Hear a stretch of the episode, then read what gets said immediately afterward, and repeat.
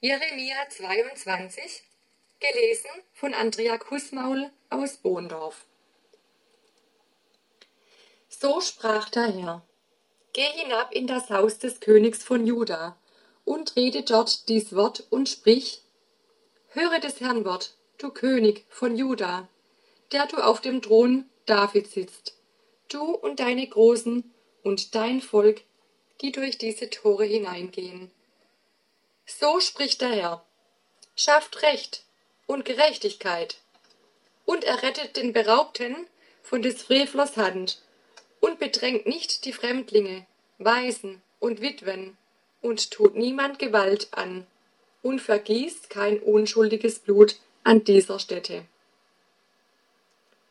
Werdet ihr das tun, so sollen durch die Tore dieses Hauses einziehen Könige, die auf Davids Thron sitzen und fahren mit Wagen und Rossen, samt ihren Großen und ihrem Volk. Werdet ihr aber diesen Worten nicht gehorchen, so habe ich bei mir selbst geschworen, spricht der Herr, dies Haus soll zur Trümmerstätte werden. Denn so spricht der Herr von dem Hause des Königs von Juda. Bist du mir auch wie Gilead oder wie der Gipfel des Libanon? Was gilt's? Ich will dich zur Wüste, zur Stadt ohne Einwohner machen. Ich will Verderber wider dich bestellen, einen jeden mit seinen Waffen. Die sollen deine auserwählten Zedern umhauen und ins Feuer werfen. Da werden viele Völker an dieser Stadt vorüberziehen und zueinander sagen, warum hat der Herr an dieser großen Stadt so gehandelt? Und man wird antworten, weil sie den Bund des Herrn, ihres Gottes, verlassen und andere Götter angebetet und ihnen gedient haben. Weint nicht über den Toten und grämt euch nicht um ihn, weint aber über den, der fortgezogen ist, denn er wird nicht mehr wiederkommen und sein Vaterland nicht wiedersehen. Denn so spricht der Herr über Schalum, den Sohn Josias, des Königs vom Juda, der König wurde an seines Vaters Josia statt. Der vor dieser Stätte fortgezogen ist, wird nicht wieder herkommen, sondern muss sterben an dem Ort, wohin er gefangen geführt ist, und wird dies Land nicht mehr sehen.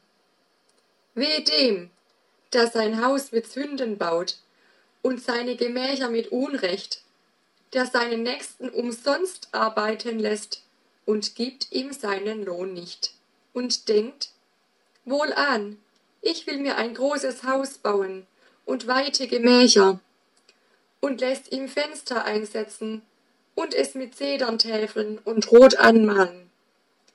Meinst du, du seist König, weil du mit Zedern prangst?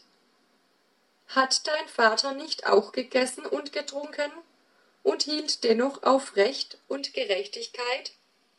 und es ging ihm gut? Er half dem Elenden und Armen zum Recht, und es ging ihm gut. Heißt dies nicht mich recht erkennen, spricht der Herr? Aber deine Augen und dein Herz sind auf nichts anderes als auf unrechten Gewinn und darauf, unschuldiges Blut zu vergießen, zu unterdrücken und zu misshandeln.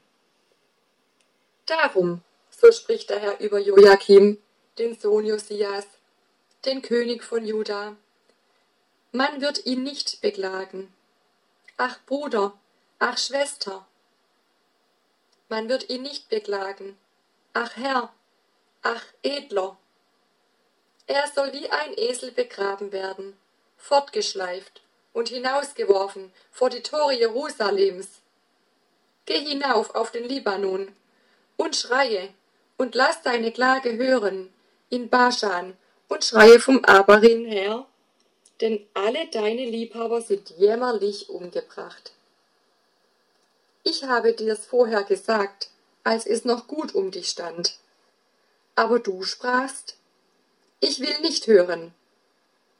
So hast du es von Jugend an getan, dass du meiner Stimme nicht gehorchtest. Alle deine Hirten weidet der Sturmwind, und deine Liebhaber müssen gefangen fort. So wirst du zu Spott und zu Schanden werden, um aller deiner Bosheit willen. Die du jetzt auf dem Libanon wohnst und in Zedern nistest, wie wirst du stöhnen, wenn dir Schmerzen und Wehen kommen werden, wie einer in Kindsnöten. So wahr ich lebe, spricht der Herr, wenn Konja, der Sohn Joachims, der König von Juda, ein Siegelring wäre an meiner rechten Hand, so wollte ich dich doch abreißen und in die Hände derer geben, die dir nach dem Leben trachten und vor denen du dich fürchtest. In die Hände Nebukadnezars, des Königs von Babel und der Chaldäer. Und ich will dich und deine Mutter, die dich geboren hat, in ein anderes Land schleudern, in dem ihr nicht geboren seid. Dort sollt ihr sterben.